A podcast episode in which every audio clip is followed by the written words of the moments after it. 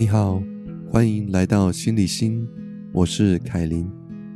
今天要跟大家说的这个故事呢，是台湾的本地故事。它是从一个叫做小麦克抱抱的部落格里面，在二零一一年七月二十号发表的。我很喜欢这个故事，因为它很感人哈。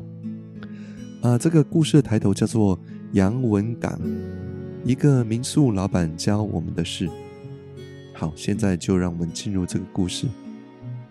星期六，一段随性的旅程。从芙蓉草林古道一直沿着三棱走到了宜兰大溪，然后我们决定下一站前往花莲，心中满是征服三段古道的成就感。抵达了夜晚的花莲，在花莲火车站旁的网咖电脑里搜寻着便宜民宿，突然的看见了一个民宿的推荐文，价格便宜。条件也看似不错，于是拨了通电话确认是否有空房。幸运的有床位，合适房，一人三百。于是便赶紧骑车前往。这是一家位于花莲县吉安乡田间小路上的民宿，距离花莲火车站仅短短十五分钟的车程。抵达时已经大概接近九点多。老板正一个人看着电视，等待着我们。民宿是一间一层楼的平房，进到屋内，着实惊讶，非常的干净宽敞。民宿里总共有三间房间，一间套房，一间雅房，还有一间能够容纳六七人的合适房。老板也是住在民宿里，而今晚我们是唯一的顾客。纵然我们只有两个人，老板还是让我们用非常便宜的价格住合适房。这样的环境，老板却依然愿意给我们这样的价格，让我一方面感到庆幸，却一方面疑惑：这样的收费能赚得到钱吗？就在惊讶之余，老板对于我们突然的到来而来不及准备感到抱歉。老板向我们说：“不好意思，今天没有准备花。”如果平常有客人通知要来，我都会在房间上插上几朵花。听着老板这么说，觉得这个老板真用心，想要让旅客感受田园生活的情调。放好了行李，老板开始和我们聊天。原来老板是个农夫，而民宿的周围也就是他的田地，他种花种菜，也种些水果。老板说。田里所有东西呢，花呀、蔬菜呀、水果呢，都是有机的。来住的旅客都可以自己采。厨房也提供游客可以煮这些菜。要煮饭的话，他也免费提供米。另外，民宿里也有一台电脑，专为游客准备的。而且，如果是带笔电来，也可以上网。这里有无线网络。老板还说，如果我们需要的话。他也有脚踏车可以让我们骑。洗澡的时候，浴室里除了沐浴用品外，老板还贴心的准备了女性卫生棉。而这上述一切的服务都是免费。回想从大学以来，来过花莲不下二十几次，常常都为了找不到价格便宜又干净的民宿，而选择住大庙宇的香客大楼。怎么就是不曾找到这里来呢？如此低廉的价格，却涵盖了这么多免费的服务，赚得了钱吗？和老板聊着，老板问我们为什么会找到他这家民宿。我回答了是网络推荐，而且价格很便宜。老板这时语气相当平淡地说着：“这一带民宿很多，它的价格算是最公道。他也有和民宿旅游网签约。”但他这里的生意其实不是很好。不过会来的人通常都是回流的客人。这个民宿老板经营了七年，他说朋友都笑他是在做功德。人家问他回本没，他说还在那儿努力中。但他坚持着用最合理，或许对我来说已经是亏本的方式在经营。从老板的作为和言谈中，我们强烈的感受到一个发自顾客角度去经营的用心，不计所谓的成本，只想让顾客宾至如归的真诚。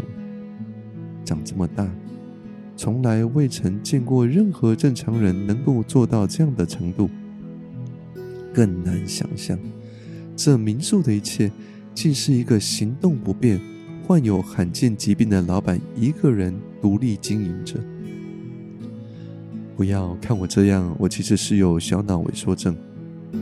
老板用着轻松平和的语气告诉我们他的状况。是的，小脑萎缩症，也就是日剧《一公升眼泪》中主角所患的疾病，一个现在医学上的不治之症。小脑功能萎缩，致使行动越来越不稳。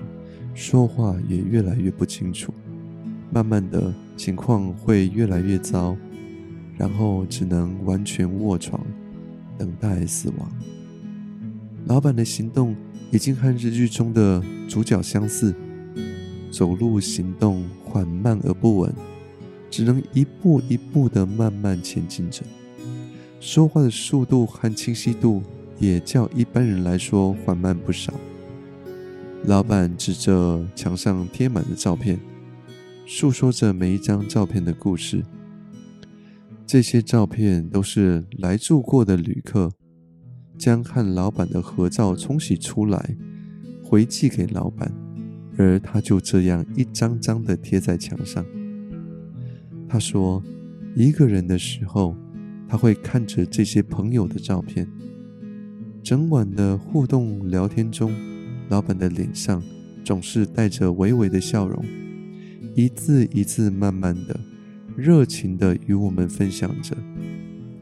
看着他的眼睛，传递出来的是一股柔软的力量，一股真实的柔软。眼前所见，双耳所听到的这一切，尽管表面维持着镇定。内心却如同被强烈的一击，深深的撼动着。究竟要有多厚实的力量，才能如此的平和看待这样的生命历程？第二天一早，推开合适房的门，门边的花瓶插上了满满盛开的白百合，老板还是贴心的为我们准备了。走到屋外，田里的百合盛开着，还有其他的花和蔬菜水果。往屋后走，一个身影趴行在花园中。老板正修剪着园中的美国草，身旁一只黑狗陪伴着。老板说：“他走到哪里，这只黑狗就会跟到哪里。到了夜里，他总会趴在民宿的门口睡。”仿佛守护着老板，守护着民宿。当我们走进老板，小黑狗温驯地靠近了我们，就和老板一样温柔地对待着我们。正当我们和老板闲聊时，有个人从田里摘了一些番茄走了过来。他告诉老板，番茄大概是一斤多，给了老板六十几块。老板拿着十几元说：“五十块就好。”他是老板的邻居，他告诉我们说：“老板人很好，来这里跟老板买蔬菜水果，老板总是会多给东西少收钱，也请我们多多帮民宿宣传。”老板请我们留下资料跟联络方式。他说他有一本访客的资料簿，当他一个人感到寂寞孤独的时候。或许他可以跟这些朋友联络。听他这么说，有一点点的心酸从心头涌上。如果可以，希望自己可以成为他这样的朋友。从看见老板的那一刻，就知道他行动不便的状况。但为了怕随便的提问会有所伤害，所以对于疾病及过往，我们并没有任何过问。直到老板拿出了一本慈济的会刊，会刊里刊登了对老板的采访，还有主治医师对于他生命力量的文章。我们看着文章里的字句，一连串的震撼和感动不断交杂。以往出现在励志故事或日剧中的生命力量，竟真实的摊在眼前。在这一刻，我想，我看到了生命中的典范。文章中这样写道：“其实，我小时候就知道自己应该生病了。七年前，他不愿意自己的行动不便而影响兄弟姐妹的生活起居，决定搬出老家，靠自己养活自己。卖了父亲一部分留给他的土地，在剩下的两分地上盖屋，种植玫瑰花，自力更生。”尽管相对于其他一般人，他必须花更多、更久的时间才能做得好，但他的蔬菜、花卉也长得比其他农夫种的都好。跌倒无数次，又站起来无数次，也因此甚至被称作“跌倒花王”。虽然体格、体力和人脉比不上别人，我只有刻苦耐劳的精神可以赢。啊，他是这么说的。长久独居的他，植物就是他最好的朋友。啊，他继续说：“我们爱他一点，他就还我们一滴。种花种菜就像夫妻一样，对他好，他就真心；没给他吃好，他就无水，好磨碎。他清简度日。”有时义卖花卉，将所得捐出；有时也将微薄的收入定期捐款给慈善机构。在身体情况比较好的时候，甚至还担任内政府老人之家的义工。他说：“人家同情我，我也会同情需要帮助的人。尽管努力生活，但疾病进度还是悄悄地前进着。”两年前早起洗衣服时，昏倒在洗衣机旁，没人发现。直到自己清醒叫救护车，检查发现脑中有血块。爸爸风灾那年，因为走路不平衡而跌倒摔断手臂住院。结果回家后，发现家中近二十万的现金全被偷走，盆栽花盆也。被搬空，十几年积蓄全泡汤的他，面对台风后荒芜的田地，没有难过太久。他说：“钱都没了，真的很伤心。但我是农夫，要管好自己，才能管好田地。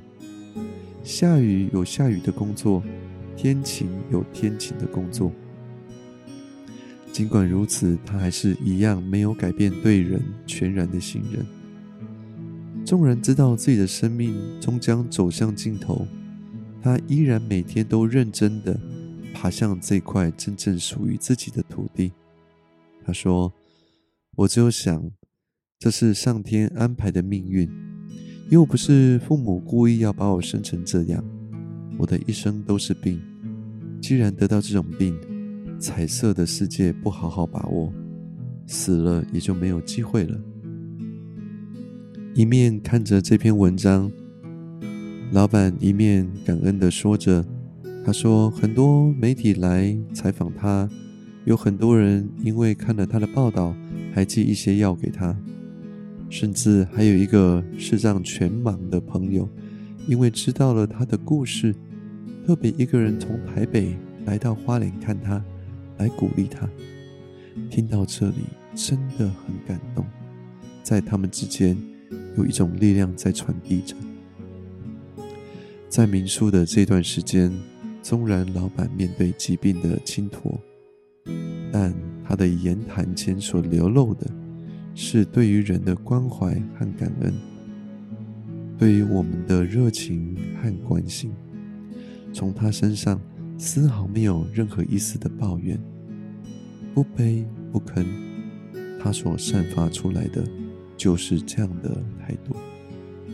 他不怨恨造物者对他的不公，也不因为疾病而感到自卑自怜。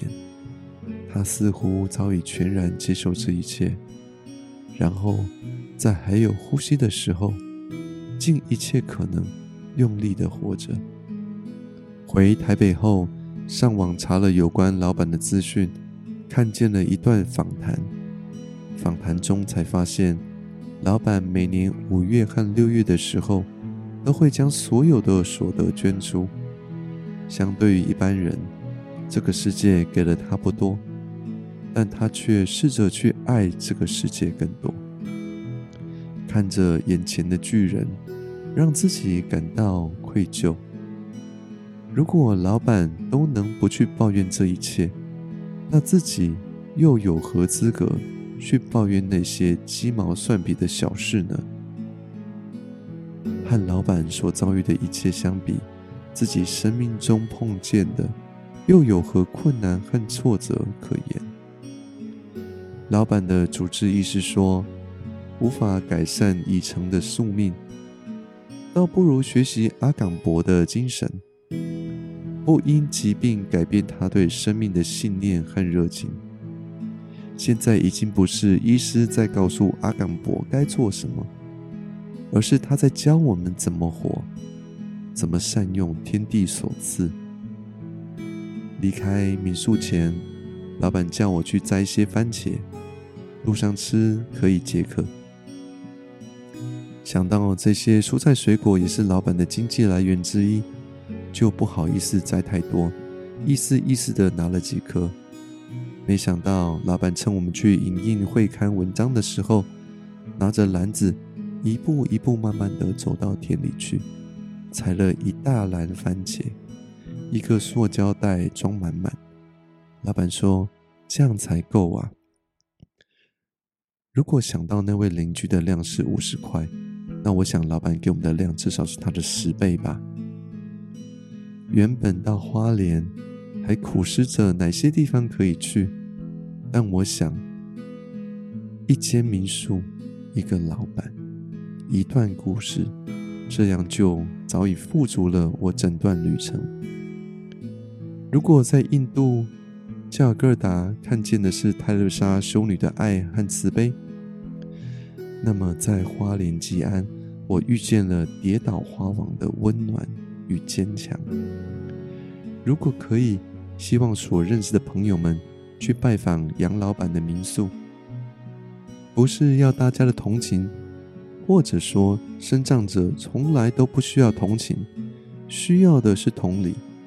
生长者需要的是一个平等的角度去对待，一个平等的机会去创造存活的价值，和杨老板相处，去感受生命的热情与力量。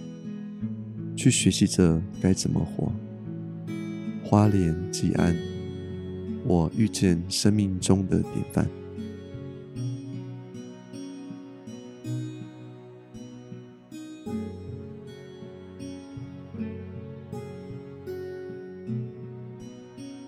这真的是一个非常感人的故事，不是吗？啊，希望你喜欢这个故事，我自己非常非常的受感动。觉得杨文港先生真的是一位我们大家的典范哈，他的灵魂实在是太太太美丽了。